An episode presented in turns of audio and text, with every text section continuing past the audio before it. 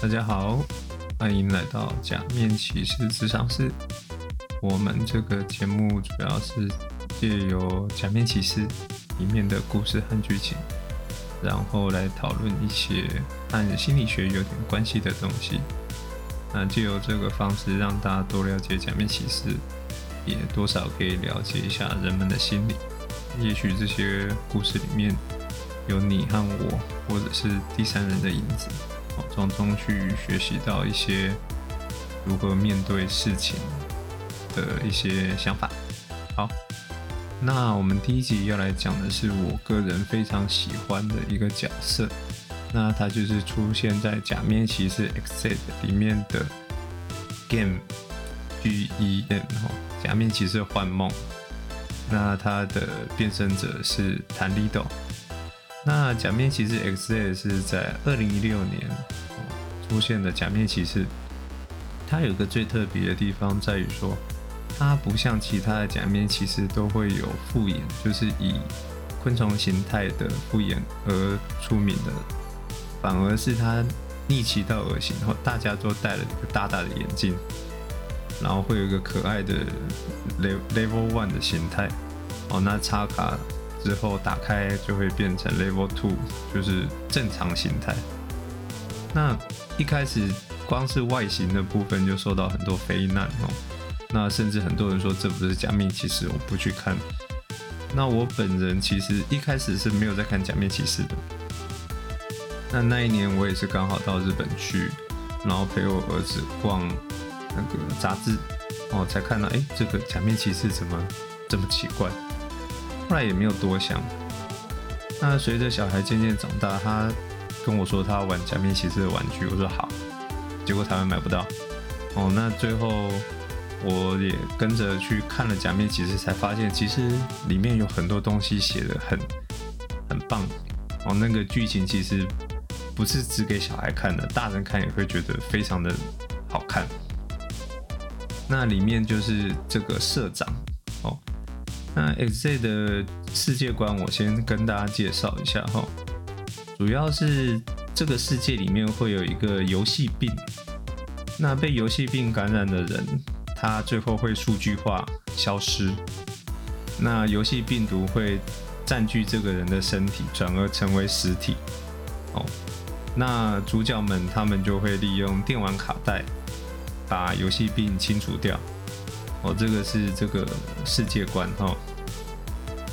那我们今天要讲的 game 哦，那我们它的变身者是弹力斗，弹力斗是游戏卡带制作公司的老板，那他专门制造出各种游戏卡带，哦，协助卫生署来抵抗这些游戏病毒。一开始的设定是这样子的哦。那后来，随着剧情慢慢演进，我们会发现这个社长才是幕后的黑手。那他利用了这些人做出救急的游戏哦，假面骑士编年史。那最后被发现了，那他就被打败了。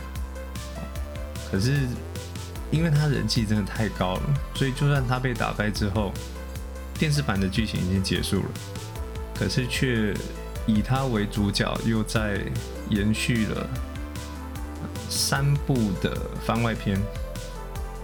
三部的番外篇，在过了五年之后，又再出了他三部的番外篇。哦，所以这个角色到后来，甚至比原本一开始的我们的主角宝生有梦来的红哦。那里面我对他最。嗯，最有印象的部分就是说，宝生有梦，他是一个非常天才的一个小孩，他的想法非常的好。那弹力斗的话，他也很厉害，他也是天才，可是就是偏偏在游戏上面，他输给了我们的主角宝生永梦。就小时候，宝生永梦就有很多关于游戏的想法。那他就投稿到这个幻梦游戏公司，那刚好我们的谭力斗跟他差不多大，在里面打工，结果看到了一个小孩送来的信件，竟然比他自己想的游戏都还来得好。就是寄生于合成量。那他对于这个情况非常的不能接受哦，所以他就做出了一个游戏哦，这个游戏是 Mighty Action C。那这个游戏他寄给宝生永梦来玩，但其实里面有他无意之间发现的电脑病毒。那这个病毒因为宝生永梦在玩的过程当中，他就感染了所谓的游戏病哦，所以他才是。世界上第一个感染游戏病的人，那后来他才可以变成假面骑士哦。所以其实他已经知道人家比他厉害的情况之下，他是会直接去嗯做出有点类似恶意的行为。那后来他也利用了自己的身体去交换更多的力量，最后甚至把自己的身体搞坏了。一般角色到这样就结束了，可是他却以自己的生命为代价，不断的实验，最后变成了所谓的僵尸玩家，哦，就是一个很厉害的心态。那甚至会去改造游戏里面的卡片，让它多了很多一开始都没有的功能，所以我们都会认为他很像神一样，他想做什么都做到。那可是偏偏。他的人生里面就出现了保生有梦。当才能无法去做到这些事情的时候，那剩下的就只剩什么？努力。哦，里面有一段，他们两个共同合作去研发出新卡带的时候，当时谭利斗因为过劳，哦，死掉两次。那因为他已经是病毒体了，所以他可以重生。哦，他自己有内建重生九十九次的一个设定哦，他是可以努力到让自己过劳死的状态。也就是因为他这样不断的努力和尝试，才会让大家对他这么的心疼。哦，他就是可以变成神。那我最欣赏他的一部分是在我们那个第三三部曲哦，TV 版结束之后的三部曲曲里面，他做出了神的卡带。那在这个卡带里面，他可以定各种游戏规则，只要在他规则里面的人，基本上都是打不赢他的。那最后是因为被他。爸爸设计的卡带把等级削弱，最后才被打败。打败之后就消失了。那跟他对手的那个人，也是被他变成病毒体的一个主角群之一。那打完之后，他就恢复成人类了。大家就觉得很奇怪，为什么他可以从病毒体还原成人类？那在这里面最有趣的就是说。其实对他来说，游戏，我认为然后，游戏就应该只是游戏而已。当你可以做到游戏的规则要求的过关条件的时候，他就会给你相当的报酬。所以，只要能够成功的破关，你就可以恢复成人类，这一切的伤害就等于是没有发生过。那人们在经过这些过程当中会变得更加坚强。以上大概都是剧情分、剧情的大纲哦。那我们接着来讲一下哦，像这样的人，他的整个特质是什么？基本上他从小到大就是一个天才。哦，这种天才型的人格，人们常常会认为他可以做到许多做不到的事情。然后是应该的，他本来就这么厉害，然后他就像神一样。可是我们在故事里面有发现，他其实是付出了其他人都没有办法付出的努力，才做到这些事情。那人们也会理所当然认为他就是会做到。哦，所以我从他身上，当然他很聪明之外，另外一部分是他从来都不会说放弃。他会不停不停的想办法，想办法想到自己都死掉了，还是在想办法复活起来，继续想办法，一次又一次的尝试，一次又一次的失败，那最后就会有一次的成功。那这样的人格特质会让他迈进成功，但是跟在他身边人就会很辛苦，因为我们是每个人都有能力像他一样如此屹立不拔，甚至有用不完的生命。我，大多数人跟不上的过程当中，就会被舍弃，或是放弃哦，跟这个人继续工作下去。那他的情感方面的话，当初他想要设计这一款会把人变成病原体的游戏，主要也是因为自己的母亲在实验的意外里面也变成病原体哦，所以他需要大量的样本来做到把病原体恢复成人类这个动作。那故事的设定是得过病原体的人都会被存在。黑色的卡在里面，所以他的母亲也被存在卡在里面。只要他能完成把病原体变成人的这个层次，这些人都可以得救了。所以他是温柔的人，但是他在故事里面却很少表达出他的情绪哦。那设定里面是说，因为他使用了僵尸卡带。